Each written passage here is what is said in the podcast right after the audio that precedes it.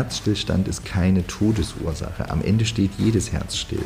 Auch die Person, die einen Kopfschuss erleidet, hat am Ende ein stillstehendes Herz. Hallo und herzlich willkommen zum Macht was Podcast. Mein Name ist Michael und ich habe heute den Chef der Hamburger Rechtsmedizin, Professor Dr. Benjamin Ondruschka, zu Gast. Ihr kennt alle CSI oder habt schon mal einen Rechtsmediziner im Tatort arbeiten sehen. Mit Herrn Ondruschka checke ich mal, wie viel von diesem Fernsehbild äh, existiert eigentlich auch in der Wirklichkeit. Ich kann euch sagen, die eine oder andere Parallele ist tatsächlich da. Herr Ondruschka lässt uns ja, hinter die Kulissen schauen, ähm, im übertragenen Sinne. Er erläutert, wie seine Arbeit funktioniert, wie hilft die Untersuchung von Toten bei der Aufklärung von äh, Verbrechen, wie funktioniert das letztendlich? Gibt es doch den perfekten Mord? Und ja, wie erkennt man, ob es Mord ist oder natürliches Versterben? Zum Beispiel. Außerdem sprechen wir aber auch über Arbeitsgebiete, die gar nicht so sehr im Fokus der Öffentlichkeit stehen. Unter anderem haben die Rechtsmediziner hier in Hamburg auch sehr geholfen bei der Bekämpfung der Pandemie bzw. Corona. Äh, hört mal rein. Ganz interessant ist auch, äh, ganz zum Schluss sagt Herr Ondruschka auch nochmal, was die Hamburger Rechtsmedizin mit dem Schriftsteller Karl May zu tun hat. Ihr wisst schon, der, der Winnetou und Old Shatterhand geschrieben hat. Ich wünsche euch viel Freude beim Hören. Auf geht's!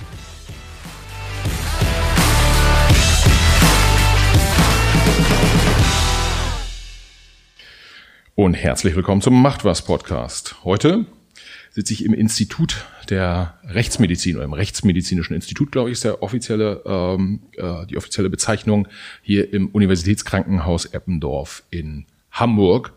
Und ich habe den Chef des Ganzen äh, hier an, an Bord, am Mikro, Professor Dr. Benjamin Ondruschka. Herr Ondruschka, schön, dass Sie da sind und schön, dass Sie mit uns äh, über die Themen hier in der Rechtsmedizin sprechen möchten.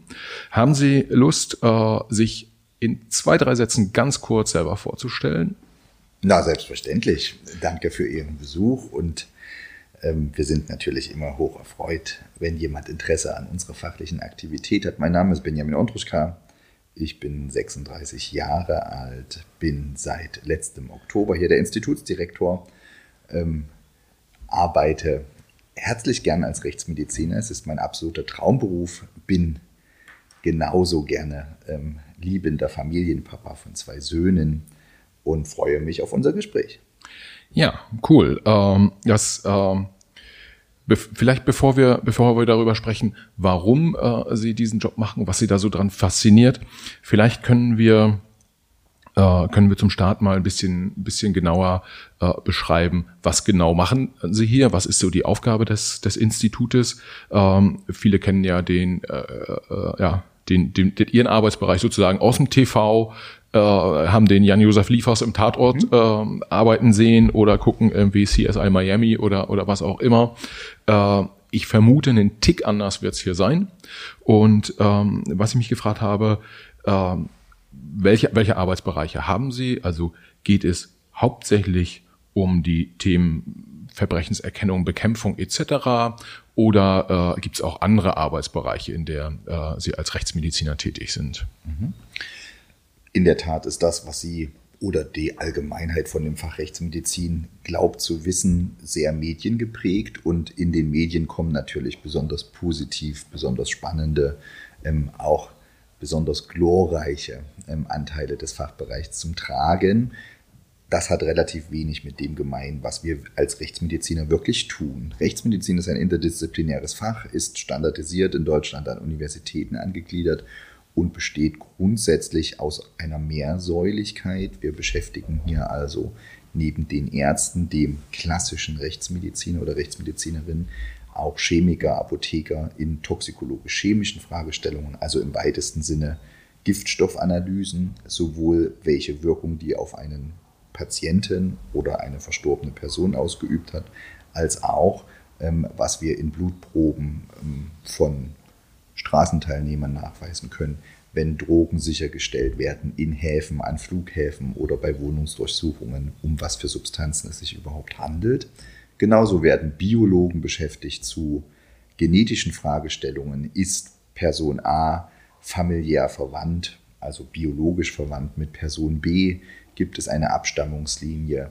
Ist die DNA, die wir an der Türklinke finden, die des Hausbewohners oder die des Einbrechers? Ähm, können wir an den aufgesprengten Zigarettenautomaten nachweisen, wer vielleicht derjenige war, der den Sprengkörper an diesen ähm, Zigarettenautomaten gebracht hat? Daneben gibt es viele kleinere, weitere Nischen des Fachs. Eine sich in den letzten Jahren ausbildende ist die sogenannte forensische Radiologie. Das heißt also das Ausnutzen bildgebender Untersuchungen für rechtsmedizinische Fragestellungen. Können wir ein Projektil lokalisieren? Liegt gegebenenfalls eine Luftembolie vor? Aber auch können wir mittels Ultraschall nachweisen, wie groß ein Hämatom ist, wie alt ein Hämatom ist weitere Nischen des Fachs sind die forensische Anthropologie, die Knochenkunde, die forensische Entomologie, die Insektenkunde. Alles, und das ist, glaube ich, das, was uns alle vereint hier im Institut, ähm, unter der Fragestellung, ob wir strafbaren Handlungen eine naturwissenschaftliche Beweislage zuordnen können. Das ist, glaube ich, das, was alles gemeinsam auf einen Nenner bringt. Ja, das heißt, Sie haben ähm, äh, hauptsächlich dann tatsächlich äh, mit der, ich sag mal, also dunklen Seite der Gesellschaft so ein Stück weit äh, zu tun, kann man das, kann man das so sagen? Zumindest gucken Sie, ob die gerade in bestimmten Fällen dann aktuell ist. So könnte man es formulieren, ja. ja. Zumindest nicht mit der Sonnenseite des Lebens. Formulieren wir es so. Ähm, was ich jetzt gesehen habe, ist, ähm, dass Sie zum Beispiel hier in Hamburg auch die ähm, äh, ich nenne sie mal etwas pauschal, die Corona-Toten sozusagen untersucht haben. Das ist ja jetzt keine klassisch rechtsmedizinische Aufgabe dann, äh, dann gewesen, äh, sondern da ist es dann so, dass es auch Themen gibt, wo dann, ähm, weiß nicht, andere Behörden oder die Politik vielleicht auch mal ähm, äh, ihr Institut beauftragt und sagt, guckt da doch mal bitte drauf. Das ist eigentlich nicht euer Thema, aber ihr habt die Kompetenz. Könnt ihr uns sagen, in dem Fall sind die Leute an Corona gestorben oder nicht? Also das ist richtig. Das ist nicht die ureigenste rechtsmedizinische Aufgabe, aber es ist eine aus meiner Sicht super relevante und tatsächlich weit aus dem Innersten unseres Fachverständnisses ähm, ähm, kommende Aufgabe, Toten ihr in Anführungszeichen letztes Geheimnis zu entlocken. Und das trifft umso mehr zu, wenn wir von neuen, von für uns alle nicht gut begründbaren Dingen, und das ist eine neue Erkrankung, wie es das SARS-CoV-2, das Coronavirus gewesen ist und auch immer noch ist, natürlich, ähm, dass wir diese Fälle gründlich untersuchen müssen, aus Infektionsschutzgründen, auch um eine Antwort zu bekommen, woran Personen denn wirklich sterben, nicht zuletzt auch um, und das ist tatsächlich eine Maxime des Fachs, ähm, durch die Untersuchung der Toten für die Lebenden zu lernen. Und das ist letztes Jahr eindrucksvoll gezeigt worden, wie viel man tatsächlich an diesem, auch im ärztlichen Bereich, im Übrigen manchmal so ein bisschen als veraltete Untersuchungsmethode abgeurteilte Obduktion, ähm, dann wirklich diese Renaissance ähm, an diese Untersuchungsmethode wieder drangehangen zu haben, zu sagen, nee, nee, das ist der Goldstandard der postmortalen Qualitätssicherung. Nur mit einer Obduktion stellen wir wirklich fest, was gewesen ist. Ja, das heißt, äh, Sie äh, sind dann sozusagen auch in anderen gesellschaftlichen Bereichen unterwegs. Äh, ich würde es mal zusammenfassen jetzt, Infektionsschutz, Seuchenbekämpfung, all diese Themen, da könnte dann das immer mal wieder, immer mal wieder sein, dass ähm, äh, sozusagen jemand auf Sie zukommt und sagt, unterstützt doch hier mal bitte. Genau. Ja. Okay, aber der Hauptbereich ist das, was sich die meisten Leute tatsächlich unter Rechtsmedizin vorstellen.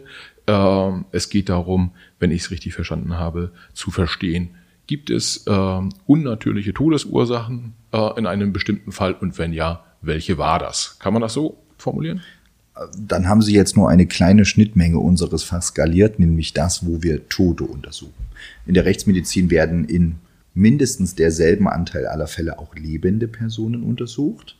Ähm, Kinder, Erwachsene, immer unter der Fragestellung, und das eint sie wiederum mit den untersuchten Verstorbenen, ob wir Gewalteinwirkungen, ähm, rechtlich bedeutsame Ereignisse zum Nachteil dieser Person, was auch das Vernachlässigen eines Kindes sein kann. Also gar nicht das aktive Tun, sondern das Nicht-Tun im Sinne einer Versorgung das ist genauso relevanter Bestandteil der Rechtsmedizin. Es geht also nicht allein um Tote, sondern es geht um all das, ähm, was Deswegen heißt es auch Rechtsmedizin. Aus medizinischem, schrägstrich naturwissenschaftlichen Sachverstand und Kenntnis heraus geeignet ist, juristisch bewertet zu werden, ob dafür jemand bestraft werden sollte oder bestraft werden müsste. Ja, das heißt, ähm, so Themen wie Kindesmisshandlung Korrekt. Äh, äh, spielen hier eine Rolle. Ähm. Kindesmisshandlung, sexueller Missbrauch, Vergewaltigung, Vernachlässigung, ähm, Pflegefehler, Behandlungsfehler. Das sind alles Dinge, die auch bei Lebenden eine Rolle spielen und nicht erst dann relevant werden, wenn die Maximalform, die Eskalation im Sinne Ja. des Todeseintritts eingetreten ist, Ja. sondern wir das schon viel niedrigschwelliger attackieren müssen, um diese leider unter uns schwelenden Probleme, das sind keine Einmaligkeiten, ähm, das ist nicht so, dass das irgendwo ganz randständig mal einmal im Jahr passiert, im Gegenteil. Mein Team untersucht jeden Tag entsprechende Fragestellungen auch an Leben. Ja, ist denn, ähm, wenn, Sie, wenn wir jetzt die letzten 18 Monate mal zurückgucken, äh, wir hatten das Thema Corona gerade schon, ähm, ein Punkt, der ja auch immer intensiv diskutiert wird, ähm, sozusagen unter den Nebenwirkungen von Corona, ist äh, das Thema häusliche Gewalt und auch Gewalt gegen, gegenüber Kindern. Konnten Sie da feststellen, dass da in den letzten 18 Monaten Sie einfach deutlich mehr Arbeit hatten in dem Bereich, um es mal so zu formulieren? Ja, wir konnten feststellen, dass sich im Vergleich zu dem sonstigen über das Jahr verteilten Ups and Downs einer standardisierten Untersuchungsmenge tatsächlich Veränderungen hinsichtlich der jahreszeitlichen Anhäufungen ergeben haben. Während wir in der ersten Welle, also mit Beginn des Frühjahrs 2020 bis in den Sommer rein, ähm, eine deutlich reduzierte Anzahl von Untersuchungen hatten, haben wir dann diesen Rebound-Effekt erlebt, dass wir, nachdem wieder Lockerungen eingetreten waren, nachdem eben keine restriktiven Maßnahmen mehr stattgefunden hatten über die Sommermonate bis in den Herbst, dann eine deutlich erhöhte Anzahl an Untersuchungen hier gesehen haben. Über das Jahresmittel sind wir in beiden Untersuchungsqualitäten, also lebende Personen ähm, mit erlebter häuslicher Gewalt im Erwachsenenalter und auch im Kindesalter, ähm, nicht zu signifikant veränderten Fallzahlen gekommen. Das alleine ist aber für den Einzelstandpunkt Hamburg ähm, im Sinne einer sowieso bekannten Dunkelziffer nicht die Aussage, dass sich durch diese Corona-Pandemie und die damit einhergehenden ähm, Ausgangsbeschränkungen und dergleichen, diese familiäre Enge, ähm, nicht etwas zum Nachteil entwickelt hat. Warum? Weil wir diese Kinder natürlich gar nicht hätten sehen können und diese soziale Kontrolle, die uns sonst diese Untersuchungen erst zubringt, die Horterzieherin, die Kindergärtnerin, ähm, der Jugendclub und dergleichen, das sind ja alles Kontrollinstanzen in Anführungszeichen, die im Rahmen einer, eines Lockdowns natürlich gar nicht greifen. Das heißt, diese Kinder waren möglicherweise verletzt, sind möglicherweise ähm, tatsächlich in ihren Familien dann auch vernachlässigt worden, ohne dass für einen längeren Zeitraum, und jeder von uns weiß ja, dass das eben nicht ein langes Wochenende war, wo mal niemand raus durfte, sondern wir von mehreren Monaten sprechen. Ähm, in diesem Zeitraum sind die Kinder einfach nicht gesehen worden. Insofern ist die nominal gleichbleibende, über das Jahresmittel gleichbleibende Anzahl nicht der Beleg, dass es nicht mehr gegeben hat. Aber objektivieren können wir natürlich nur die Fälle, die wir sehen.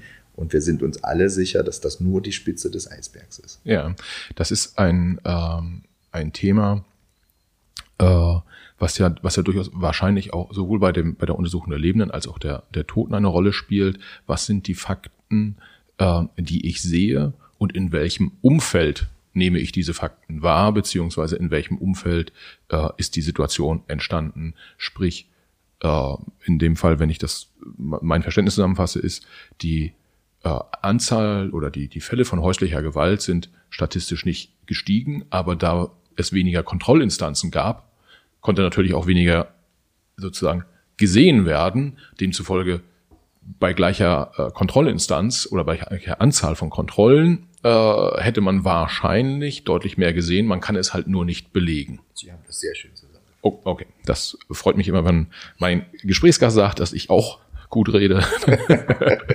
äh, nein, aber ähm, äh, äh, das, das ist sicherlich irgendwie in unterschiedlichen Themen spannend, ist ja auch äh, gerade das Thema Corona, wie gesagt, ist ja ein sehr, sehr präsentes. Auch da hat man ja ganz oft die Diskussion, äh, es wird mehr getestet, also die Inzidenzen höher, äh, es wird weniger, es, es soll einfach weniger getestet werden. Das war, glaube ich, mal so ein Vorschlag von Donald Trump, der gesagt hat, Mensch, teste doch einfach weniger, dann haben wir auch weniger Corona. Äh, das sind wahrscheinlich alles so Diskussionen, wo Sie dann, äh, äh, wenn Sie da vorm Fernseher sitzen, einfach den Kopf schütteln und sagen, Freunde, das, so, so funktioniert es alles nicht. Ja, tatsächlich muss man ähm, über die Corona-Pandemie beziehungsweise die jetzt dann verstrichenen ein und ein Vierteljahr ähm, tatsächlich zwei wesentliche Dinge festhalten. Zum einen hat es uns aus wissenschaftlicher Sicht einen extrem fruchtbaren Boden gegeben, ähm, nicht nur zu zeigen, dass die Rechtsmedizin in der Lage ist, auch hochrangige Wissenschaft zu betreiben und zu kooperieren. Also es ist eine ganz tolle gelebte Zusammenarbeit, ähm, wirklich eine ganz interdisziplinäre Arbeitsgruppe, die sich hier über den gesamten Campus und auch darüber hinaus etabliert hat und aus ganz unterschiedlichen Sichtweisen Dinge beantwortet. Und es ist einfach toll zu sehen, wie interpretiert ein Rechtsmediziner einen Befund? Was sagt denn aber dann der Mikrobiologe zu dieser Interpretation? Er sieht das eben aus einem anderen Blickwinkel und gibt damit auch eine weitere Nuance. Was ergänzt der Radiologe? Wie sehr ist hier die Virologin dabei, die dann für uns eben noch ähm, im Sinne von Sequenzierungen mittlerweile sogar definieren kann, woher dieser spezielle Virusstamm kommen mag? Es, also das ist toll ähm, in einer ähm, Intensität möglich gewesen seit dem letzten Jahr, was die Rechtsmedizin sonst lange nicht gehabt hat. Auf der anderen Seite ist diese tatsächlich mediale Begleitung von Forschungsergebnissen so auch noch nie da gewesen. Und das ist Segen und Fluch zugleich. Es ist toll, ähm, dass auch die Allgemeinheit mitbekommt, wie Forschungsergebnisse entstehen, wie ein wissenschaftlicher Diskurs geführt wird. Aber es ist schwierig, ähm, wissenschaftlich valide Ergebnisse, die sehr, sehr komplizierten statistischen Modellen unterliegen, so trivial zu erklären, dass das nicht falsch verstanden werden kann. Und das erleben wir gefühlt wöchentlich, dass also sich dann jetzt irgendwelche Wissenschaftler gegenseitig versuchen, dann auch in ihrer Kompetenz ähm, zu attackieren und dann auch in ihrer Aussagekraft zu nivellieren, ähm, indem sie sich dann in einer in der Presse geführten Auseinandersetzung irgendwie gegenseitig versuchen nachzuweisen, wer nun besser ist und welche Forschungsergebnisse möglicherweise weniger Sinn haben.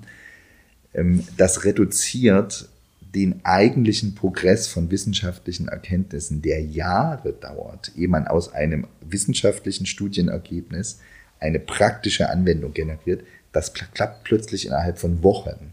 Und dass auf diesem sonst Jahre andauernden Prozess auch positive Seiten integriert sind, nämlich dass alle darüber nachdenken können, dass es Validierungsstudien für etwas gibt, das wird jetzt gerade komplett ausgeblendet. Und das ist der Grund, weswegen natürlich die ein oder andere Richtung ähm, dieser ganzen Politik, die damit auch gemacht wurde, vielleicht im Nachgang betrachtet nicht ideal ist oder mit dem Wissen, das wir heute haben, eben vielleicht auch anders gemacht werden würde. Insofern betrachte ich das natürlich ähm, aus der Wissenschaftlersicht ähm, teilweise doch sehr kritisch, was in der Presse abläuft. Ja, ähm, was ja auch in der äh, Presse immer ein großes Thema war, vielleicht das noch kurz zum Abschluss dieser äh, Corona, dieses Corona-Bereichs, ähm, ähm, war die Frage, ist man jetzt irgendwie mit Corona gestorben oder ist man an Corona gestorben? Und die wenn ich richtig verstehe, ist auch das, was jetzt zumindest äh, in der Tagesschau kommuniziert wird, sind dann die, die Toten, die an und mit Corona gestorben sind. Und äh, da gibt's ja so die eine Fraktion, die sagt, naja, irgendwie, äh, ich kann auch, weiß ich nicht, mit einem mit einem leichten Seeschaden irgendwie sterben und bin halt aber irgendwie nicht an dem Seeschaden gestorben. Und dann gibt's Leute, die sagen, wenn Corona irgendwie im Spiel ist, dann ist auf jeden Fall gefährlich und äh, äh, das, die, das müssen wir alles zusammenrechnen. Äh, man als Nichtwissenschaftler steht man ja auch so ein bisschen hilflos irgendwie davor. Äh, Frage daraus, die sich mir gestellt hat, ist, kann man überhaupt genau sagen, ist jemand jetzt an Corona gestorben oder ist er mit Corona gestorben und daraus ableiten, wie gefährlich ist dieses Virus? Ja, das kann man. Das ist, glaube ich, die an uns letztes Jahr und ähm, mit dem Beginn dieses Jahres am häufigsten gestellte Frage. sie schwebt natürlich gefühlt seit den ersten Sterbefällen, die Deutschland ähm, im Frühjahr 2020 erlebt hat, zwischen uns. Ähm, die Frage nach dem Tod an oder mit. Was tatsächlich eine ähm, Kumulation von Dingen ist, die man in allen anderen ähm, Diagnosen so noch nie erfasst hat. Ähm, insofern kann man sehr eindeutig, wenn man einen Leichnam untersucht, wenn er klinisch intensivmedizinisch behandelt wurde, wenn wir die vorhin angesprochene Radiologie im Sinne einer Schnittbildgebung mit einnutzen können, insbesondere auch äh, Gewebe mikroskopisch aufarbeiten, dann sind wir natürlich mit an Sicherheit grenzender Wahrscheinlichkeit in der Lage, ähm, im Untersuchungsergebnis einer Leiche sagen zu können, die Todesursache hier ist zum Beispiel die Covid-19-Pneumonie, also die Lungenentzündung dadurch, und damit ist es ein Tod an dem Coronavirus. In unserem Studienergebnis und weltweit ähm, hat keine Stand unseres Wissens bis jetzt, und ich glaube nicht, dass jemand mit solchen Daten hinter dem Berg halten würde, keiner so viele ähm, Corona-Tote obduziert wie das UKE in Hamburg. Stand unseres Wissens ähm, und in unserem Sektionsergebnis stirbt der größte Teil ähm, an Corona. Und je nachdem, in welchem prozentualen Verhältnis man das jetzt setzt, ähm, wir kennen auch Ergebnisse von Forschungskollegen aus Deutschland, zum Beispiel aus Aachen ähm, und aus anderen Universitätsstandorten, die wir alle gemeinsam in so einem Autopsie-Netzwerk arbeiten. Ähm, da gibt es Prozentzahlen, die zwischen 80, 85 und 95 Prozent rangieren. Das ist natürlich ein statistisches Phänomen der Gesamtmenge. Aber das zeigt ganz eindeutig, dass der ganz überwiegende Anteil aller Verstorbenen die das Virus getragen haben, auch durch das Virus stirbt. Ja. Und ja, es gibt die Fälle, die auch eine eindeutig andere Todesursache haben. Die gibt es. Es gibt die Fälle, die einen Virusinfekt nachgewiesen hatten und die dann trotzdem durch ein Sturzereignis mit einer Hirnblutung zu Tode gekommen sind. Eindeutig sind das Fälle, die nicht durch das Virus bedingt sind und die im RKI-Ergebnis aber gezählt werden. Insofern war also unser Hamburger Weg, klar durch postmortale Untersuchungen ähm, zu definieren, ist es ein Tod, der SARS-CoV-2 abhängig ist, also ein Covid-Sterbefall, das Sterben mit dem Virus, oder ist es ein Tod, der vollkommen unabhängig von der Virusinfektion ist. Ähm, das war letztlich die Definitionsfrage, mit der uns auch die Sozialbehörde hier beauftragt hat. Dieses System hat aber wirklich nur Hamburg gespielt. Ja. Das heißt, ähm, die Zahl, die über das RKI kommuniziert wird, ist bestimmt eine Zahl, die eine Pseudogenauigkeit vorgibt, weil wir wissen, dass nicht 100,0 Prozent auch an dem Virus gestorben sind. Ja. Ich möchte aber, auch das hat nur Hamburg gemacht, ergänzen, dass wir ähm, jeden Leichnam, der das Institut für Rechtsmedizin erreicht, und das sind mehr als 4000 im Jahr, auch ähm, auf das Virus testen und da auch immer wieder aktuell, weil gerade sowieso niedrigere Zahlen auch in den Sterbefällen da sind, weniger, aber in den Hochphasen der ähm, Pandemiespitzen eben auch intensiver, immer auch Fälle entdeckt haben, die klinisch überhaupt nicht bekannt gewesen waren.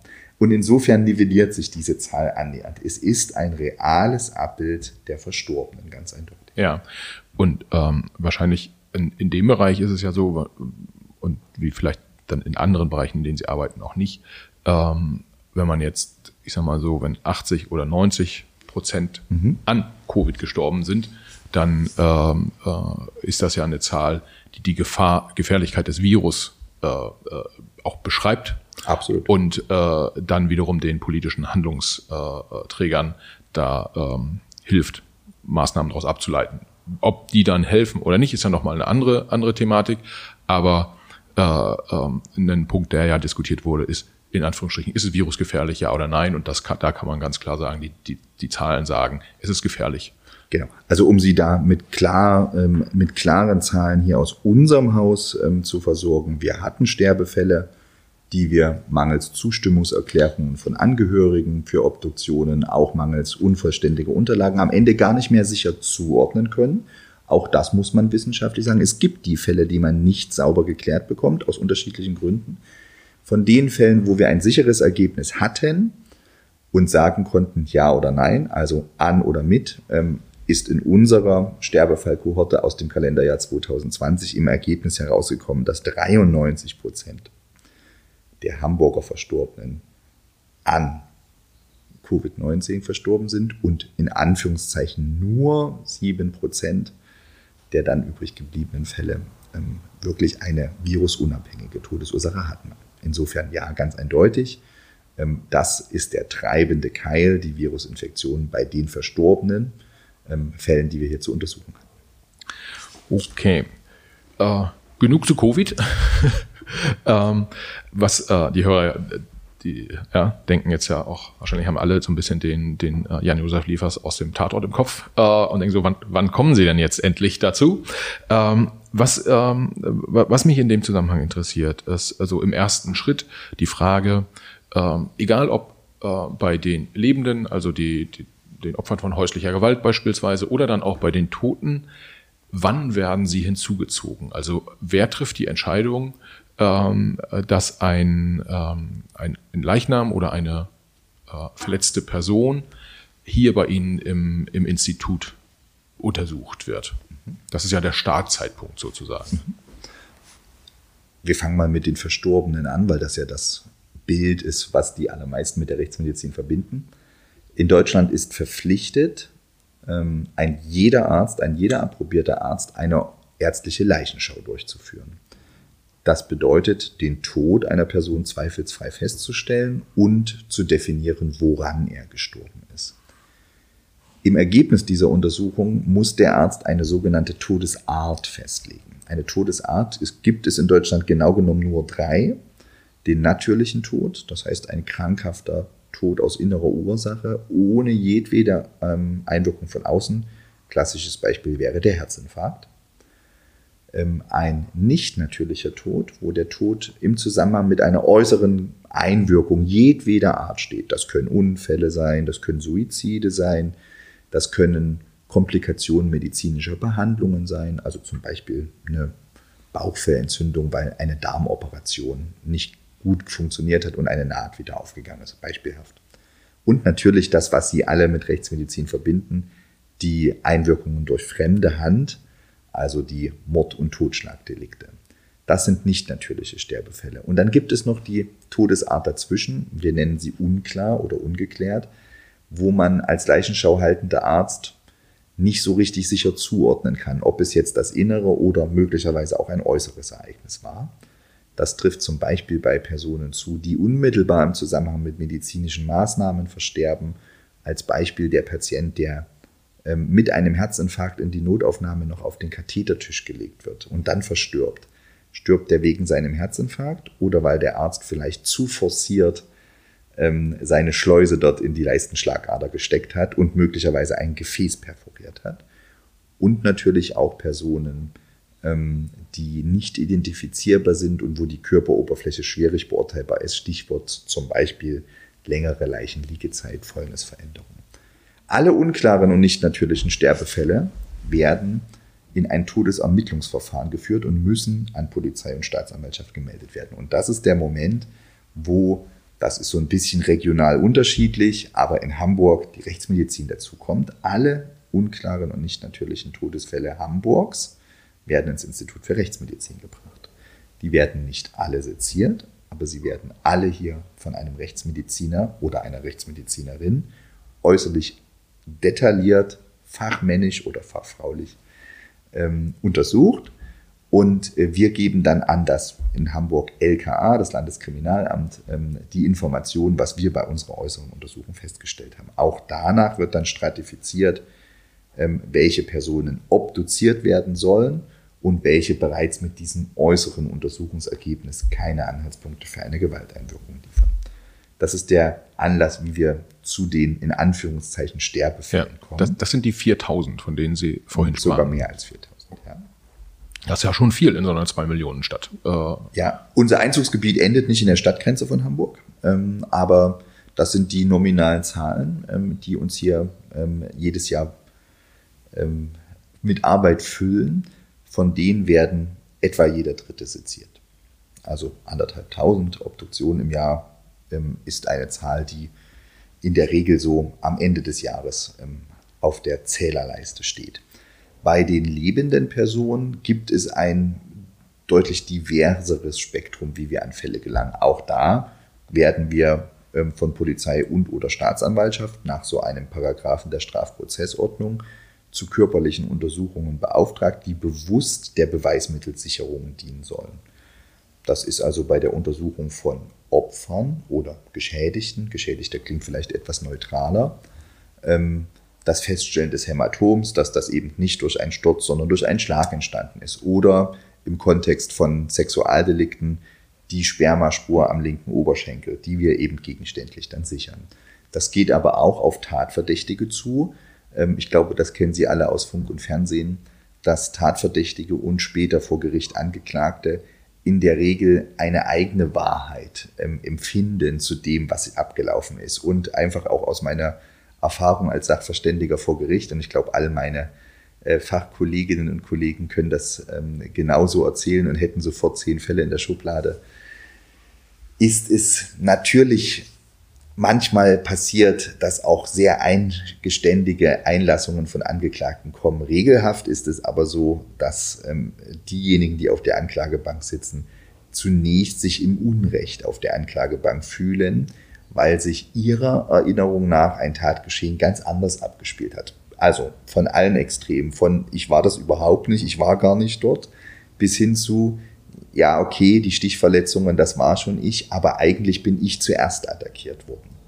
Und genau dafür sind eben auch ähm, tatzeitnahe Untersuchungen von Tatverdächtigen indiziert, um genau solche, vielleicht auch primär geäußerten Einlassungen, spätestens im Zusammenhang mit einem Gerichtsprozess geäußerten Geständnissen, in Anführungszeichen, ähm, hier landet gerade ein Flieger. Falls, falls die Hörer das hören, äh, hier scheint ein Hubschrauber zu landen. Wir sind halt hier im UKE, da äh, wird wahrscheinlich gerade jemand angeliefert. Ich hoffe, oder wir hoffen, ihm geht's gut und ihm kann geholfen werden. Ich bin überzeugt, ja. dass unser äh, Personal in der Notaufnahme ähm, da ganz behende dann dabei ist. Aber genau, das ist hier immer mal. Ähm, und wir sind ja auf einem Campus, der ganz bewusst ähm, die räumliche Nähe zueinander gesucht hat und auch gefunden hat. Insofern hört man das ja immer mal. Wir waren stehen geblieben bei den Einlassungen. Ähm, wir sehen hier natürlich dann ähm, eben potenziell die objektivierbare Chance zu sagen, okay, die ein oder andere Verletzung, die der dann Angeklagte aufweist, spricht durchaus dafür, dass es wirklich vorher zu einer körperlichen Auseinandersetzung, zu einer Schlägerei oder ähnlichem gekommen war. Und insofern mag seine Hypothese vielleicht sogar stimmen. Das ist juristisch ja sehr relevant. Ähm, wenn er gar keine Verletzungen gehabt hat, ähm, dann stimmt in aller Regel die Geschichte, ähm, dass er zunächst das Opfer gewesen ist, natürlich nicht. Ähm, bei körperlichen Untersuchungen werden wir doch aber in aller Regel ähm, vor allen Dingen niedrigschwelliger als Polizei und oder Staatsanwaltschaft involviert. Ähm, über die Jugendämter, über vorhin schon zitierte ähm, ärztliche Kolleginnen und Kollegen, Pädiater, also Kinderärzte, Notaufnahmen, Chirurgen, Anästhesisten von Intensivstationen, die sich Befunde nicht erklären können, die Verletzungsbefunde gern dokumentiert wissen wollen. Ähm, auch der Kinder- und Jugendnotdienst im, Kinder, im Kontext von Kindesmisshandlung ist ein regelmäßiger Auftraggeber. Nicht zuletzt bieten wir hier auch im Sinne einer Gewaltschutzambulanz allen Privatpersonen an, sich auf Eigeninitiative vorzustellen, um zum Beispiel das wiederholt erlebte ähm, Gewalterfahrung in der Häuslichkeit zum Zeitpunkt X dokumentieren zu lassen. Und dann unterliegt dieser Befund der Schweigepflicht. Wir dokumentieren das, als wenn es ein Gutachten für Gericht wäre, geben es aber nur auf Wunsch der untersuchten Person dann an die Ermittlungsbehörden weiter. Ansonsten würde der Befund der Schweigepflicht unterliegen. Ja, ist vielleicht ein, ein wichtiger Punkt, wenn es äh, häusliche Gewalt gibt bei Hörern, äh, dann kann man äh, äh also hier sich untersuchen lassen. Es wird dann dokumentiert, dass es wirklich äh, der Schlag des Ehemanns oder der Ehefrau war, äh, der die, das blaue Auge verursacht hat. Und äh, so eine Dokumentation hilft dann, wenn im späteren Fall es zu einer juristischen Auseinandersetzung kommen sollte. Absolut, genau. Also das bieten wir gerne an. Auch eine anonyme Beratung telefonisch oder Untersuchung persönlich ist möglich. Uns geht es tatsächlich wirklich um die, das Schaffen von Objektivität. Ähm, absolut unparteiisch, ähm, ganz objektiv, für immer dokumentiert. Ähm, Sie können sich vorstellen, dass in meiner beruflichen Karriere ähm, der ein oder andere Gerichtsfall dabei war, wo eben keine Untersuchungen einer geschädigten Person stattgefunden hatte. Ähm, oder wenn eine stattgefunden hatte, dann die Verletzungsdokumentation miserabel ausgeführt war. Also ich erkläre unseren Medizinstudenten hier immer, dass diese Notiz multiple Hämatome am ganzen Körper, ich glaube, jeder kann sich ungefähr vorstellen, was damit gemeint ist, aber für eine juristische Verurteilung eben nicht ausreicht. Es ist wichtig zu wissen, ob die Verletzungen alle zum selben Zeitpunkt entstanden sind oder Anzeichen einer mehrzeitigen Entstehung. Das heißt also zeitlich zurückliegender, frischer und vielleicht auch noch in der Mitte davon ähm, Verletzungen aufgetreten waren, im Sinne von mehreren Tatzeitpunkten, wo die Verletzungen lokalisiert sind, wie sie ausgesehen haben. Es macht einen, also juristisch ist es einfach was anderes, ob eine Person mit der flachen Hand geschlagen wird oder durch eine mit einem Schlagring beringte Faust. Das sind juristisch zwei unterschiedliche Straftatbestände. Ähm, insofern ist so ein salomonischer Zusammenfassungssatz, wie er alltäglich in Krankenhäusern dokumentiert wird, in der Akutsituation einer Versorgung sicherlich aus diesem normalen ärztlich-kurativen Ansatz ist das nicht bedeutsam, ob das ein oder sieben Hämatome sind. Für die juristische Würdigung ist es bedeutsam. Und deswegen ist es so wichtig, dieses Schlagwort ist das gerichtsfeste Objektivieren von Befunden. Und das geht bei einer Fachärztin für Rechtsmedizin oder einem Facharzt für Rechtsmedizin am allerbesten. Das ist das, was wir gut können. Ja, deshalb also möchte ich an dieser Stelle dann auch nochmal potenzielle Opfer äh, tatsächlich ermuntern, sich hier zu melden und ähm, ähm, sich sozusagen den Beitrag zu holen, damit es dann, was auch immer dann in Zukunft passiert, welche Wege man dann auch immer gehen möchte, äh, ob man sich vom Partner oder Partnerin trennen möchte oder nicht, es macht es auf jeden Fall einfacher, wenn man äh, Gewalt, die es gegeben hat, dokumentiert hat und sie dann sozusagen auch beweisen kann. Weil okay. die Aussage, naja, sie fällt halt immer die Treppe runter, äh, äh, die gibt es wahrscheinlich häufiger in Deutschland und da fällt dann gerade mal niemand die Treppe runter. Okay, ähm, das ist ja sehr, sehr spannender, sehr spannender Aspekt. Wusste ich auch noch nicht, mhm. äh, dass, dass das geht ähm, und ist ja gesellschaftlich sehr, sehr relevant. Ähm, wenn wir jetzt kommen wir zu den Toten, mhm. Dr. Börne sozusagen. äh, der, ähm, wenn dann die die äh, Polizei wird zu einem Tatort gerufen und äh, oder einen potenziellen Tatort. Es gibt äh, oft ist da ja noch nicht mal dann vielleicht klar, irgendwie, äh, ob äh, ähm, äh, ob ein, ein Verbrechen vorliegt. Ähm, dann wird ein Arzt dazu gerufen, der macht dann diese Leichenschau äh, und der entscheidet dann, ob äh, ein natürlicher Tod vorliegt. Wenn nicht, sozusagen veranlasst dann die Polizei oder die Staatsanwaltschaft, dass die, dass die Leiche ihnen zugeführt wird. Habe ich das richtig zusammengefasst? Das haben Sie richtig zusammengefasst, ähm, mit der Besonderheit, dass die Polizei natürlich jederzeit 24-7, äh, 365 Tage im Jahr, ähm, das Institut für Rechtsmedizin hier und auch an jedem anderen Institut für Rechtsmedizin in Deutschland erreicht, um genau bei diesen fraglichen oder sehr, sehr stark hinweisgebenden Tatorten oder Ereignisorten, Einsatzorten die rechtsmedizinische Kompetenz natürlich auch zum Ort rufen kann. Also natürlich sind wir auch, und das deckt sich mit den Filmbeiträgen, dann im Schutz Overall und mit Mundschutz ähm, da als spurensichernde Ärzte und Ärztinnen in Anführungszeichen unterwegs, um ähm, uns einen Gesamteindruck von dem Ereignisort zu holen, die ärztliche Leichenschau vor Ort mit rechtsmedizinischer Kompetenz zu untersuchen bzw. durchzuführen und letztlich all die Befunde, die dann relevant werden, zu dokumentieren. Ja, das ist zum einen am Körper der Person, ob wir augenscheinliche Verletzungen sehen, die Untersuchung des Leichnams zur Feststellung einer Todeszeit, also wann diese Person gestorben ist. Das macht man am Ereignisort, das macht man nicht, nachdem ein Verstorbener zwei Tage ähm, in einer Kühlzelle gelegen hat. Und auch wie der Tatort oder Ereignisort auf einen wirkt. Gibt es dort Anhaltspunkte für Kampfhandlungen? Sind dort durchsuchte ähm, Mobiliargegenstände? Sieht es dort insgesamt unruhig aus? Finden wir Bluttropf- oder Blutspritzspuren an Wänden, an Decken, ähm, auf dem Fußboden? Liegen irgendwo Tatwerkzeuge herum? Gibt es Abschiedsbriefe? Finden wir leergedrückte Tablettenblister, die dann eher gegen eine Fremdeinwirkung und vielleicht für eine suizidale Handlung sprechen können. All das macht der Rechtsmediziner natürlich auch selbst am Ereignisort, wenn er dazu gerufen wird. Ja, und das tun Sie dann in Zusammenarbeit mit der Spurensicherung der Polizei. Korrekt. Ähm, das heißt, äh, so jetzt, ich sag mal so, das TV-Bild, da hat man immer das Gefühl, das ist die Polizei, die die Spurensicherung macht und dann guckt nochmal ein Arzt drauf. Aber in dem Fall ist es dann tatsächlich so, äh, dass die Leute, die man dort in Overall oft sieht, dass die gar keine Polizisten sind, sondern das sind dann Rechtsmediziner auch. Also das sind Polizisten im Sinne der speziell dafür ausgebildeten Spurensicherungsteams und Rechtsmediziner. Also das ist dann tatsächlich ein in der Realität Hand in Hand arbeiten. Der Rechtsmediziner untersucht den Leichnam und bewusst jetzt als Beispiel herausgestellt, sieht in der Leistenbeuge einer ähm, kahlköpfigen, verstorbenen Person ein langes blondes Haar. Dann weist er darauf hin, dass dort ein Haar ist und dass wir jetzt eine Pinzette oder eine Spurensicherungstüte brauchen, um dieses Haar zu sichern. Ja. Dann hat das der Rechtsmediziner dokumentiert und festgestellt und der Spurensicherer des LKA ähm, sichert dann diese Spur, indem er ähm, mit einer sauberen Pinzette dieses Haar in eine Spurensicherungstüte verbringt. Insofern ist es Teamwork am ja. Einsatzort. Ja. Ähm, wenn Sie, wenn Sie dann, ähm, das heißt, man, man guckt sich den Tatort an, man, man äh, guckt die, äh, das, das Opfer, das mutmaßliche Opfer sich dann an, untersucht das, ähm, dann wird das Ganze sozusagen eingepackt und hier ins Institut äh, gebracht. Wie ist dann der, das weitere Vorgehen?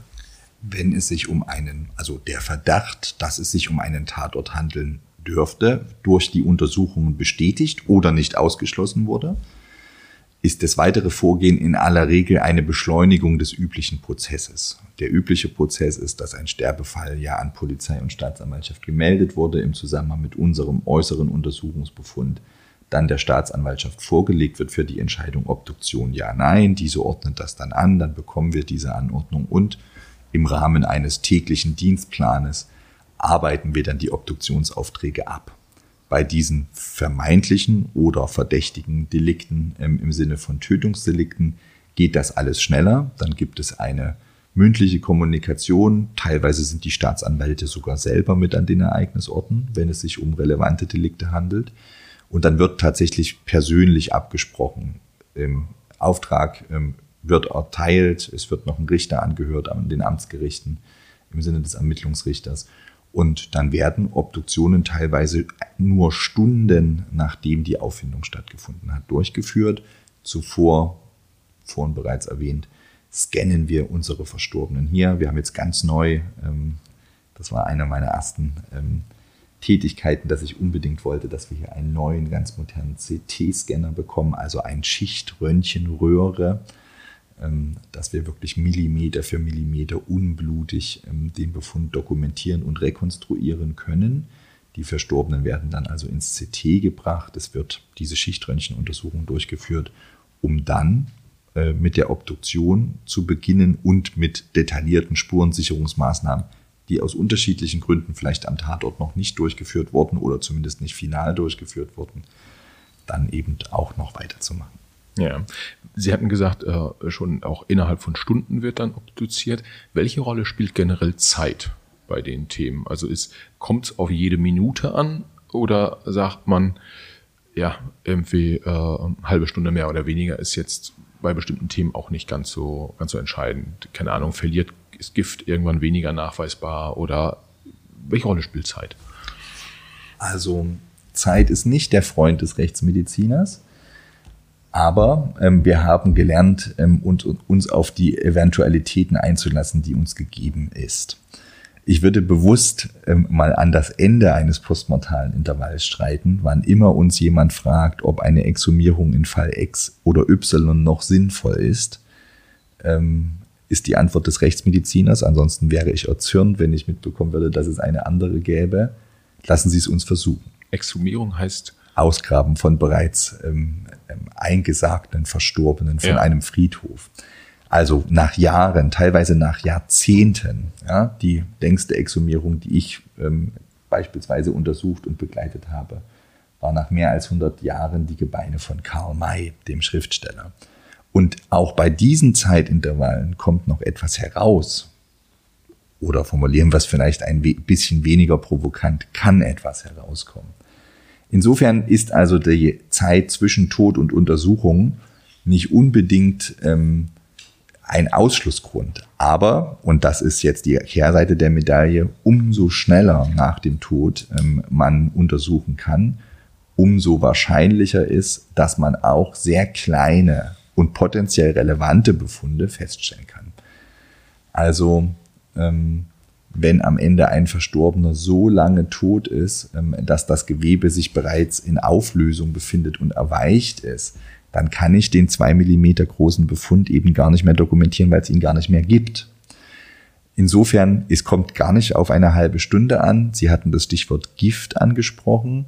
Ähm, vielleicht soweit die Giftstoffe, die in einem Körper zu Lebzeiten, also Minuten vor dem Tod befindlich sind, sind in diesen Konzentrationen auch nach dem Tod noch nachweisbar. Die, der Aufwand, zu diesen Untersuchungen und Analysen zu kommen, der wird mit jedem fortschreitenden Tag und Woche und Monat schwieriger und größer. Aber prinzipiell sind wir in der Lage, mit unseren analytischen Methoden auch kleinste Konzentrationen von Giftstoffen, Alkohol, Medikamenten, Drogen, ähm, nachzuweisen in den Untersuchungsmaterialien, die uns ein Verstorbener gibt ähm, oder vorhält. Das ist unabhängig davon, ob ich diese Untersuchung jetzt nach zwei Stunden oder nach zwei Tagen beginne. Ja. Und ähm, bei der, äh, bei den, bei den äh, Untersuchungen, äh, ich habe vorhin äh, verstanden, dass Sie am Tatort, beispielsweise auch gemeinsam mit der Polizei arbeiten. Ja. Ähm, bevor Sie das gesagt haben, habe ich, äh, besteht vielleicht auch die Gefahr, in Anführungsstrichen, dass Ihre Arbeit beeinflusst wird, vielleicht durch den Polizeibericht, der über so eine, ein Tatort erstellt wird. Das heißt, Sie lesen etwas und das dann entweder eine unterschwellige Beeinflussung oder vielleicht sogar eine, eine objektive äh, Beeinflussung dann, dann passiert. Äh, lange Frage, kurzer Sinn. Äh, lesen Sie sowas, solche Berichte, bevor Sie äh, sich ein Thema angucken? Oder gehen, versuchen Sie immer ganz neutral, ohne die Erkenntnisse von anderen, die auch am Tatort waren, beispielsweise, mhm. sich die, die äh, Opfer anzuschauen? dazu gibt es zwei verschiedene Lehrmeinungen. Ich vertrete ganz klar die eine. Es wäre aus meiner Sicht sträflich, und das ähm, definiere ich auch für alle Mitarbeiter hier so, Dinge, die bereits existieren, nicht zur Kenntnis zu nehmen, weil sie mit jeder Aussage und jeder Erkenntnis, die sie zu einem Fall haben, ein potenziell genaueres und individuelleres Ergebnis erzielen. Also es wäre einfach falsch, Befunde nicht zur Kenntnis zu nehmen. Was nicht bedeutet, dass man jeden Befund für wahr interpretiert. Und was Sie ansprechen mit dieser Beeinflussung, das ist tatsächlich was, was ich mit Fug und Recht behaupten kann, eine Beeinflussung durch Polizeibeamte habe ich in meiner Praxislaufbahn als Rechtsmediziner genau nullmal erlebt. Das liegt ganz bestimmt auch daran, dass wir als Rechtsmediziner natürlich in so einer besonderen ärztlichen Rolle stehen und der Land- und, Lof, äh, Land und Hof Hausarzt ähm, aus dem Dörfchen XY gegen den Dorfpolizisten im Zweifelsfall tatsächlich anargumentieren muss. Also ich kenne dieses Argument durchaus, dass wir bei so Weiterbildungen für Hausärzte und niedergelassene ärztliche Kolleginnen und Kollegen genau mit dieser Fragestellung konfrontiert werden. Ja, und wenn ich dann bei so einem äußeren Fundort stehe ähm, und sage, ich weiß gar nicht so richtig, woran der stirbt, ich müsste das der Polizei melden, dann kriege ich dann manchmal so zu hören, naja, schreib doch einfach Herzinfarkt da drauf. Dann haben wir alle keine Arbeit weil Herzinfarkt wäre natürlicher Tod, natürlicher Tod wäre keine Meldepflicht, Polizei muss kein Todesermittlungsverfahren führen. Ähm, ich, kann, ich kann Ihnen den Wahrheitsgehalt dieser Aussagen nicht übermitteln, weil ich es praktisch noch nie erlebt habe, aber zumindest als Mythos diese Geschichten durchaus kenne. Ja, ja. ja.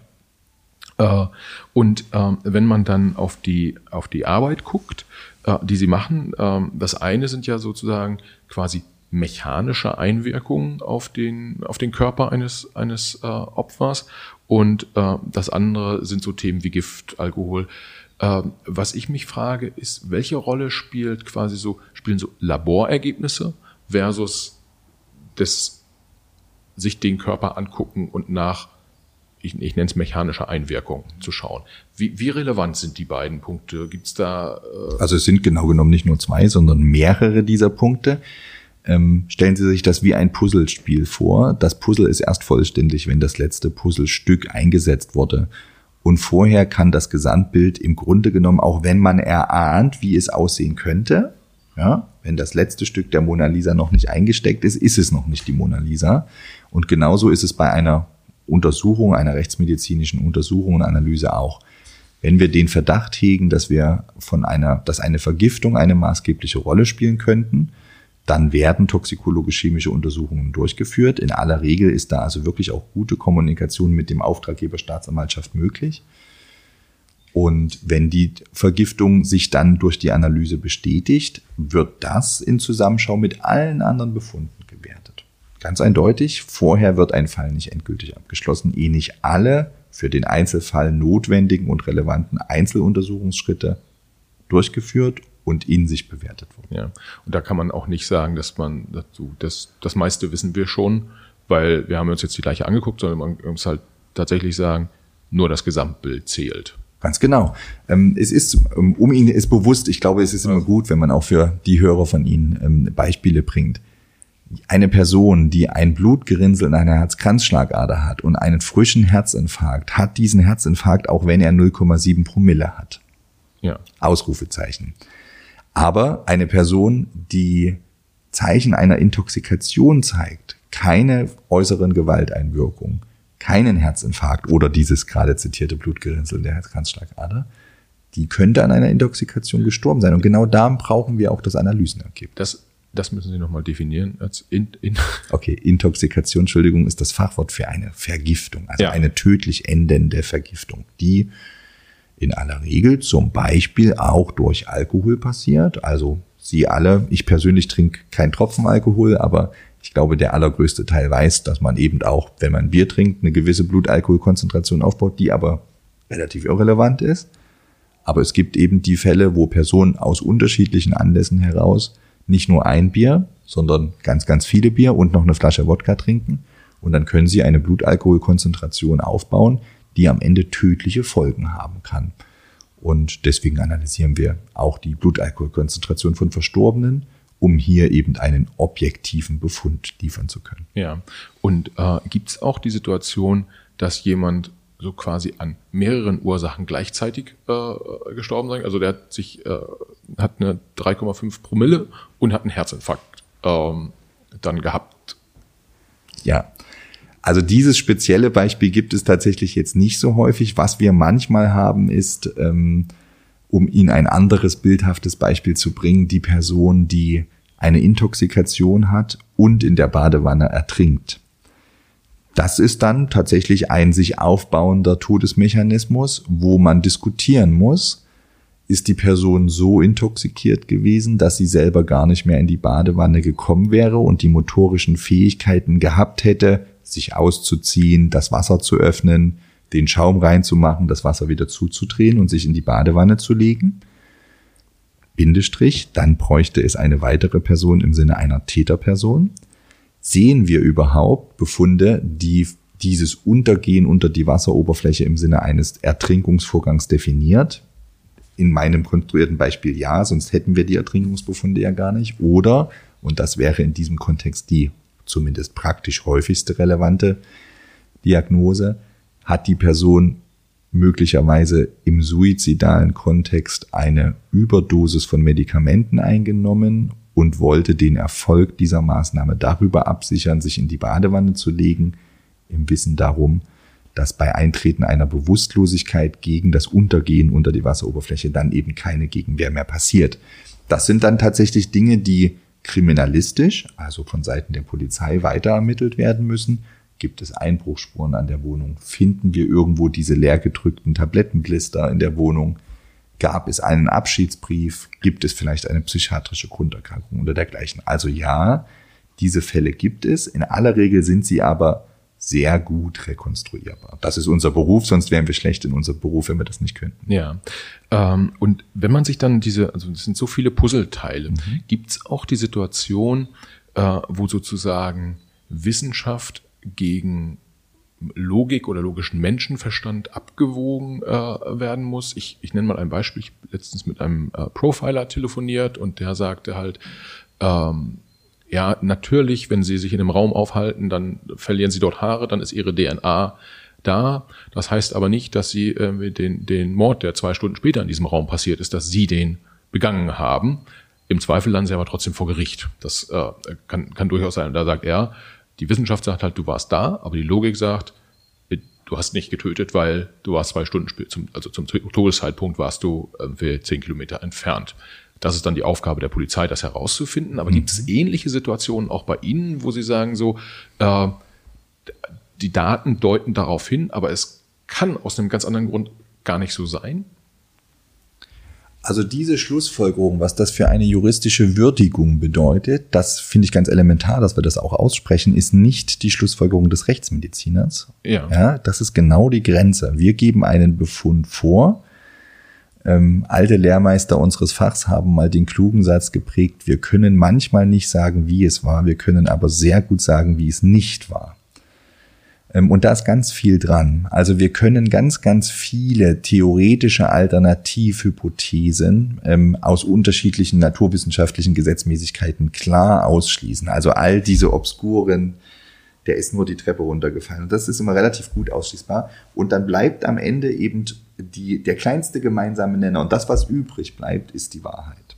Wie das dann juristisch bewertet wird, das ist Aufgabe der im, wenn die Verhandlung schon läuft, des Gerichtes, der Richter oder wenn es sich noch im Zustand des Ermittlungsverfahrens befindet, die Staatsanwaltschaft und als Ermittlungsgehilfen dann die Polizei. Diese Fälle, dass wir als Rechtsmediziner uns an etwas festbeißen und ähm, Dinge im Einzelfall nicht ein eindeutig zugeordnet bekommen. Ja, ähm, ich glaube, dieses Nightmare hat jeder. Es gibt diese Fälle wo man ähm, sich, wo so dieses letzte Puzzlesteinchen fehlt und man einfach nicht darauf kommt, wie könnte ich es jetzt objektivieren, was bleibt hier nebulös. Diese Fälle gibt es, zum Glück aber wirklich in Einzelfällen, hm. sodass sie dann auch wirklich diese Fälle sind, die man mit nach Hause nimmt ja. und eben nicht tagtäglich. Ja. Ähm, gerade weil Sie sagen, es, es gibt äh, Fälle, wo, ja, wo vielleicht ein Puzzlestück fehlt. Ähm, da stellt sich dann auch, auch mir so ein bisschen die Frage, wie hoch ist die oder wie hoch würden Sie selber auch die Wahrscheinlichkeit einschätzen, richtig zu liegen? Also ähm, war es Mord? Ja, ja oder nein? Und gibt es vielleicht auch eine gewisse Dunkelziffer von nicht erkannten Morden? Ähm, also zu Frage eins. Ähm, das soll überhaupt nicht überheblich klingen. Im Gegenteil, ich glaube, wir sind selber unsere eigenen größten Kritiker, auch untereinander.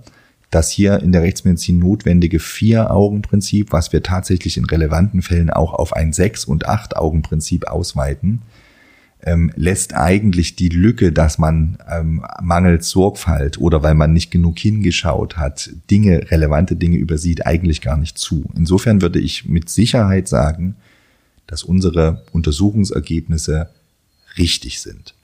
Richtig im Sinne der objektiven Wahrheit. Ob sie juristisch immer richtig verstanden und gewertet werden, das ist eine andere Ebene. Und zu Ihrer zweiten Frage, das ist einfach eine andere, eine andere Ansatz, ähm, eine, ähm, ein anderer Diskussionspunkt. Ja, natürlich gibt es unentdeckte Morde. Ähm, ich würde mit Sicherheit sagen, dass äh, die Fälle, die obduziert werden, nicht missinterpretiert werden. Aber wir sezieren in Deutschland seit Jahren ähm, etwas weniger als fünf Prozent aller Sterbefälle, die in der Bundesrepublik jährlich auflaufen.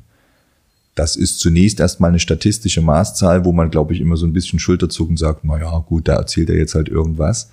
Wenn man ihn das übersetzt, heißt das, dass von 20 Toten 19 nicht weiter untersucht werden. Und ich glaube, das ist eine eindrückliche Zahl, dass bei diesen 19 der ein oder andere dabei ist, der vielleicht die Tablette zu viel genommen oder bekommen hat, der eben nicht an dieser Auffangdiagnose Herzinfarkt gestorben ist, wo im Zweifelsfall aus unterschiedlichen Gründen spurenarm ein Kissen verwendet wurde, um die letzten Atemzüge einzuleiten.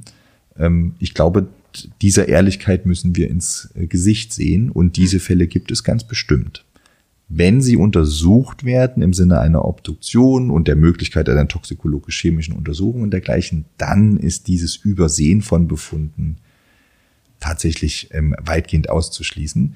Und trotzdem kennen wir alle die Sterbefälle, wo bei der äußeren Leichenschau durch einen niedergelassenen Kollegen auch signifikante Fehler gemacht wurden. Also diese klassische Story, die jeder rechtsmedizinischen Tagung irgendwo dann als vorletzten Vortrag begleitet, dass im Rahmen einer nochmaligen Untersuchung eines Verstorbenen vor einer Feuerbestattung beim Unwenden des Leichnams plötzlich die große klaffende Stichverletzung im Rücken aufgetaucht ist. Das sind einfach vermeidbare ärztliche Fehler. Ich würde sie wirklich als Sorgfaltspflichtverletzung bezeichnen, weil man diesen Befund erkennen kann, wenn man nur richtig genau hinschaut. Ähm, und das sind dann ähm, Untersuchungen, die eben von dem Leichenschau haltenden Hausarzt einfach nicht mit der erforderlichen Sorgfalt durchgeführt worden ja, waren. Ja, aber, aber so eine Dunkelziffer zu berechnen ist wahrscheinlich nicht, also man hat ein Gefühl wieder, aber so wirklich zu berechnen, dass man sagt, so und so viele Morde passieren in Deutschland und wahrscheinlich wären so und so viel nicht. Also Sie sind natürlich nicht der erste Journalist, mit dem ich über dieses Thema spreche. Ähm, es gibt da eine ganz, ganz berühmte Arbeit äh, von einem ähm, der Großen des Fachs, ähm, der dann der Chef in Münster war, im Übrigen auch das Vorbild für diese Münsteraner Tatortrolle, Professor Börne, ist der Professor Brinkmann, der hier in Hamburg im Institut Oberarzt gewesen ist und sich habilitiert hat. Der hat mal kalkuliert, ähm, wie viele Personen denn in einer Überschlagsrechnung ähm, tatsächlich eines nicht erkannten Tötungsdelikts unterliegen und äh, katapultiert da also Tausende pro Jahr nach oben. Das ist tatsächlich eine statistische Hochrechnung, die auf kleineren ähm, Studienansätzen beruht, wo einmal geschaut wurde bei 100 und bei 300 Fällen, wie viele Fehl- ähm, oder wie viele Abweichungen zwischen einer Totenscheindiagnose und einer Obduktionsdiagnose bestehen. Das finde ich tatsächlich eine relativ provokante und die wird jedes Jahr von unterschiedlichen Medien immer wieder aufgegriffen, provokante Hochrechnung. Ähm, ein Kollege aus München hat einen klugen Satz gesagt, ähm, in dem er gesagt hat, wenn abends oder in der Dunkelheit in Deutschland auf jedem Grab ein Licht brennen würde, wo eine Person unerkannterweise eines nicht natürlichen Todes verstorben wäre, dann bräuchte Deutschland nachts keine elektrische Straßenbeleuchtung. Und das ist tatsächlich ein relativ provokanter Satz, ähm, der aber beinhaltet, dass eben in dieser ärztlichen Untersuchung Leichenschau Fehler gemacht werden. Ja. In der ärztlichen Untersuchung Obduktion kaum, ich will gar nicht sagen nie, aber kaum. Die äußere Leichenschau ist schon deshalb fehleranfällig, weil sie von jedem einzelnen Arzt gekonnt werden muss, während man während seines sechsjährigen Medizinstudiums genau einmal diese Untersuchung lernt. Also ich habe heute Nachmittag Medizinstudenten hier vom UKE zum Praktikum da, die sehen in ihrem Studentenleben genau diese eine Leiche, um selber mal eine Leichenschau durchzuführen und sollen das dann plötzlich können. Ich könnte auch keine Schilddrüsenoperation, ich mache sie aber auch nicht. Hm. Ähm, aber der Schilddrüsenoperateur müsste eine äußere Leichenschau können. Und dass da ihm vielleicht auch einfach fachliches Wissen fehlt, wie erkenne ich denn überhaupt diese äußere Gewalteinwirkung, ist eine Fehlerquelle, ähm, die eben dieser Qualität der Leichenschau einfach anheimliegt. Hm. Das heißt, man äh, könnte sagen, es gibt nicht den perfekten Mord, äh, aber auch nicht perfekte Morde. Äh, ja, könnte auch, auch damit kommen, sind, sind Leute schon durchgekommen. Leider Gottes. Es gibt nicht den perfekten Mord, solange man nicht dafür sorgt, dass er nicht rechtsmedizinisch untersucht wird. Oh, okay. Ähm, vielleicht äh, sehr, sehr spannend. Was ich, was ich sehe, ähm, wir, wir sitzen uns ja auch mit weitem Abstand, aber wir sitzen uns ja gegenüber und ich sehe, dass Sie ähm, ja auch über die Themen voller, voller Leidenschaft äh, sprechen. Mhm. Und äh, äh, vielleicht kurz, ähm, wenn, ja, wenn man das auch im TV sieht und dann da sind Leichen und so, sind, sind ja auch Umfelder, wo viele Menschen sagen, Mensch, das ist alles total wichtig, aber ich selber irgendwie, ich mag da nicht so richtig ran. Ähm, wie, wie haben oder, oder ja, wie kam es zur Entscheidung, dass Sie gesagt haben, äh, Sie möchten in diesen rechtsmedizinischen Bereich gehen? Hat sich das über einen Zeitraum entwickelt oder war das Ihr Traumberuf schon, schon immer? Also ich habe tatsächlich Rechtsmedizin ähm, als mein Traumberuf gesehen. bewertet. Ich kann Ihnen kein genaues Schlagdatum geben, als das in meinem Kopf gereift ist, aber es ist ähm, gereift, während ich oder bereits zu Beginn meines Medizinstudiums, dass ich mich besonders dafür interessiert habe, ähm, wie ein Hämatom entsteht, warum man beim Ersticken so und so Befunde entwickelt. Und ich empfand immer diese Kombination aus anatomischer Gründlichkeit und diesem kriminalistischen Spürsinn, dieses Aufdeckens dieser einen Abartigkeit, um dieses Wort, das klingt immer so negativ mhm. behaftet, aber diese, diese, dieses eine Abweichen von der Norm herauszufinden, ähm, was dann eben den Unterschied zwischen dem natürlichen und dem gewaltsamen Tod macht. Das hat mich schon immer fasziniert. Ähm, und ich habe es bisher beruflich keinen Tag bereut, in dieses Fach zu gehen. Für mich persönlich gibt es keinen schöneren Beruf. Ich kann vollkommen nachvollziehen, dass das viele ganz abschreckend finden, ähm, diesen täglichen Umgang mit Gewalt, mit Tod, mit Tragödie, ähm, an jedem verstorbenen Fall und auch an jedem Fall einer häuslichen Gewalt oder von Kindesmisshandlung stecken ja auch Schicksale dahinter ganz eindeutig, Ausrufezeichen ja, ja, ja. Ähm, das ist tatsächlich etwas für mich, was ich mit so einer professionellen Distanz gut ausblenden kann und auch alle meine Kollegen hier gut ausblenden können, sonst wären wir nicht in diesem Fach. Ja.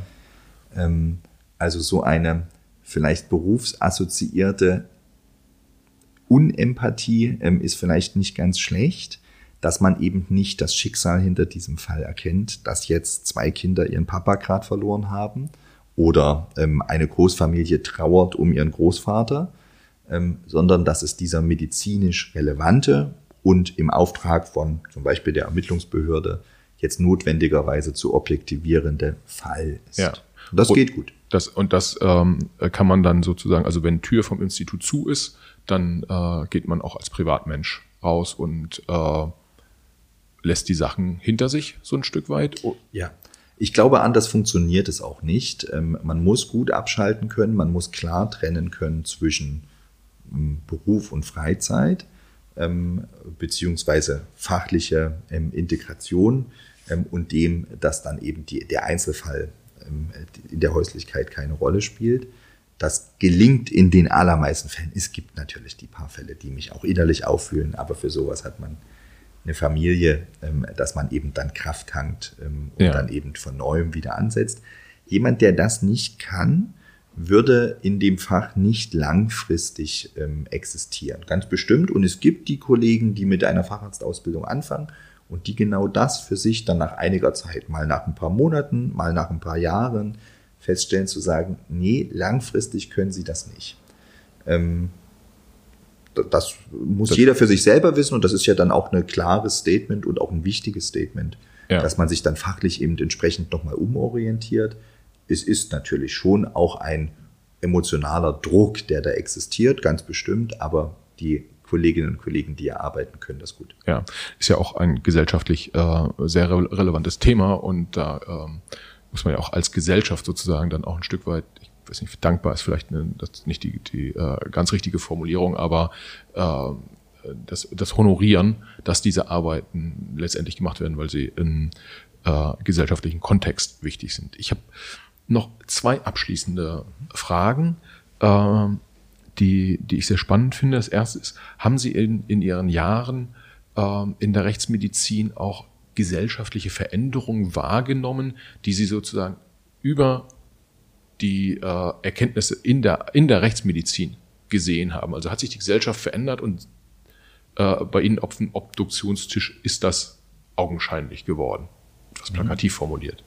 Ich würde meinen, und da sind wir natürlich wirklich irgendwo ganz am Rand oder eine besondere Nische einer Betrachtungsweise, die keinesfalls verallgemeinert werden kann. Aber in unserer Wahrnehmung haben wir bei jüngeren Personen ähm, gehäuft, sowohl was Lebende als auch Tote angeht, eine Anhäufung von der Verwendung von Tatwerkzeugen in Form von Messern ähm, erlebt. Das ist tatsächlich etwas, was in der Vergangenheit von der Frequenz her deutlich seltener mitgeführt, Fragezeichen, das müsste die Polizei beantworten, aber jedenfalls im negativen Sinne Erfolg eingesetzt wird, nämlich zu Stich- oder Schnittverletzungen ähm, geführt hat. Das ist etwas, was wir tatsächlich merken. Ähm, ansonsten verändert tatsächlich die Rechtsmedizin natürlich die Gesellschaft nicht, aber sie ist ein, die Betrachtung eines Teils der Gesellschaft und eben immer einer besonderen ähm, Anteils der Gesellschaft, nämlich den, denen es nicht gut geht. Ja. Und insofern ganz relevant. Ja. Und äh, abschließend, äh, Sie erwähnten Karl May, äh, den zumindest mal den äh, etwas älteren Hörern, äh, so ab 30 würde ich sagen, äh, sicherlich einen, immer noch einen, einen Begriff, Winnetou und Old Shatterhand. Äh, Radebeul ist die Heimatstadt von, von Karl May und was mögen Sie kurz die Geschichte zu Karl May erzählen? Na klar, Das- ich war glühender Karl May-Leser und ähm, in meiner Jugend, ich weiß ehrlich gesagt gar nicht mehr, ob ich eher Winnetou oder Old Shatterhand war. Wahrscheinlich beides in einer Person. Ähm, insofern ähm, war das tatsächlich, ich würde sagen, ähm, auch mein, die größte Persönlichkeit auf jeden Fall, aber wahrscheinlich auch mein spannendster Fall meiner bisherigen beruflichen Karriere.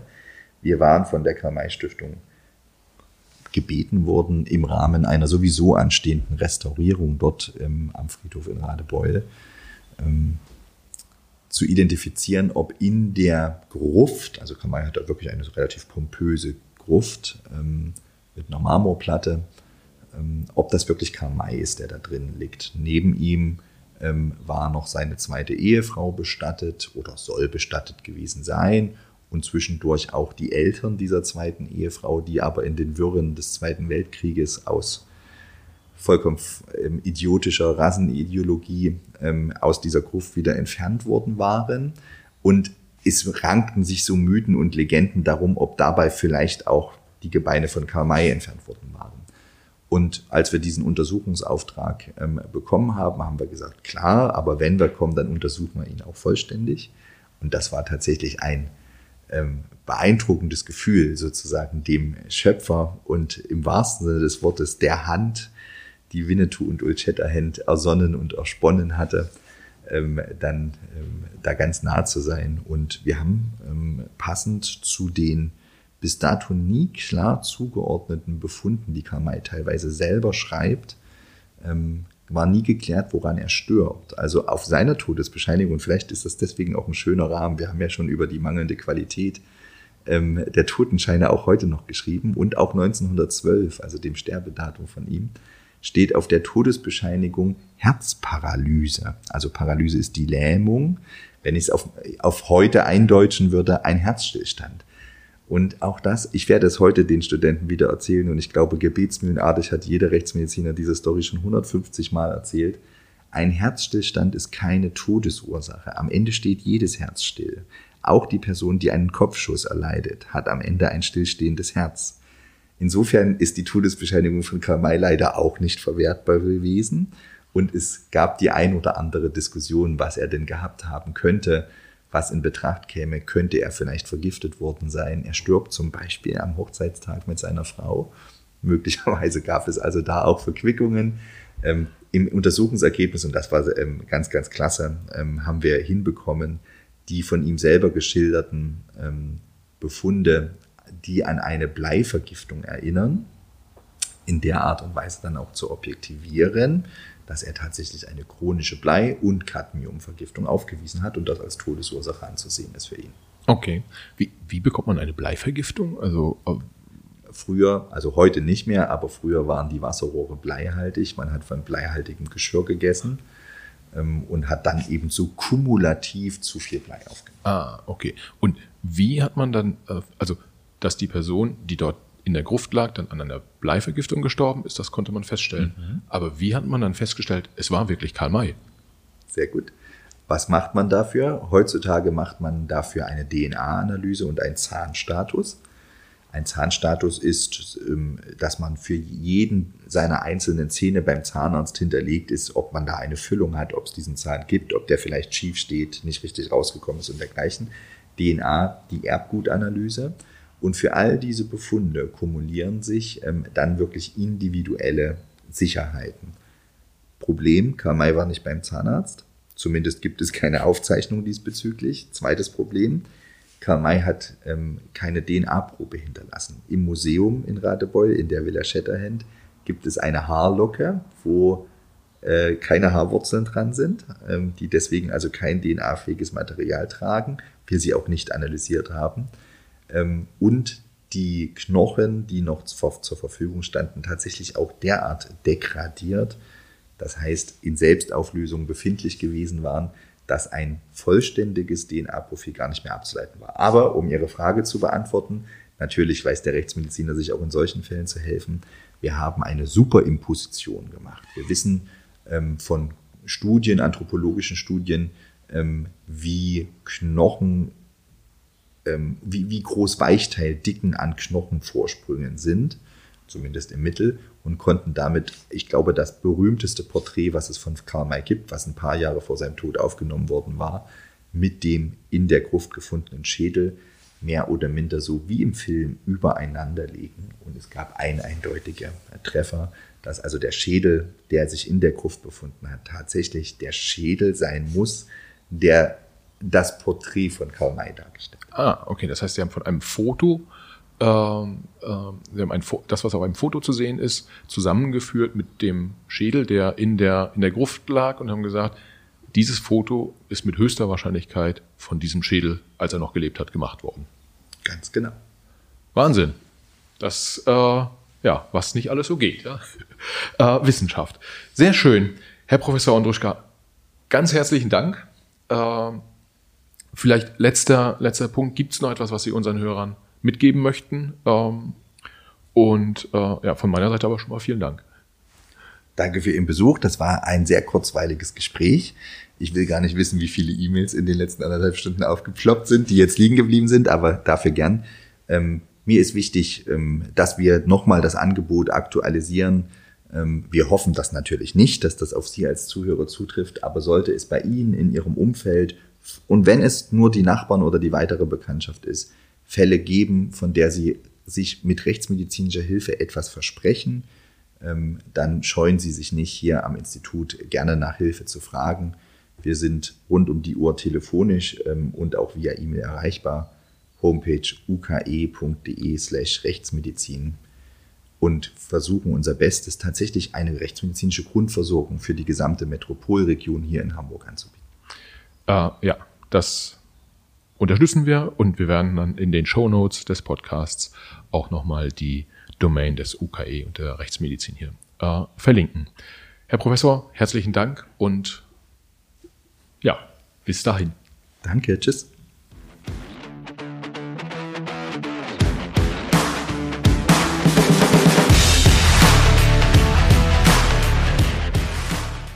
Ja, das war der Hamburger Rechtsmediziner Professor Dr. Andruschka hier im Macht was Podcast. Vielen Dank fürs Zuhören. Folgt uns gerne auch auf den Social Media Plattformen LinkedIn, Facebook, Instagram, Twitter und Co. Wir freuen uns über Input von euch, Kommentare, Nachrichten etc. Auf geht's, bis zum nächsten Mal. Ciao.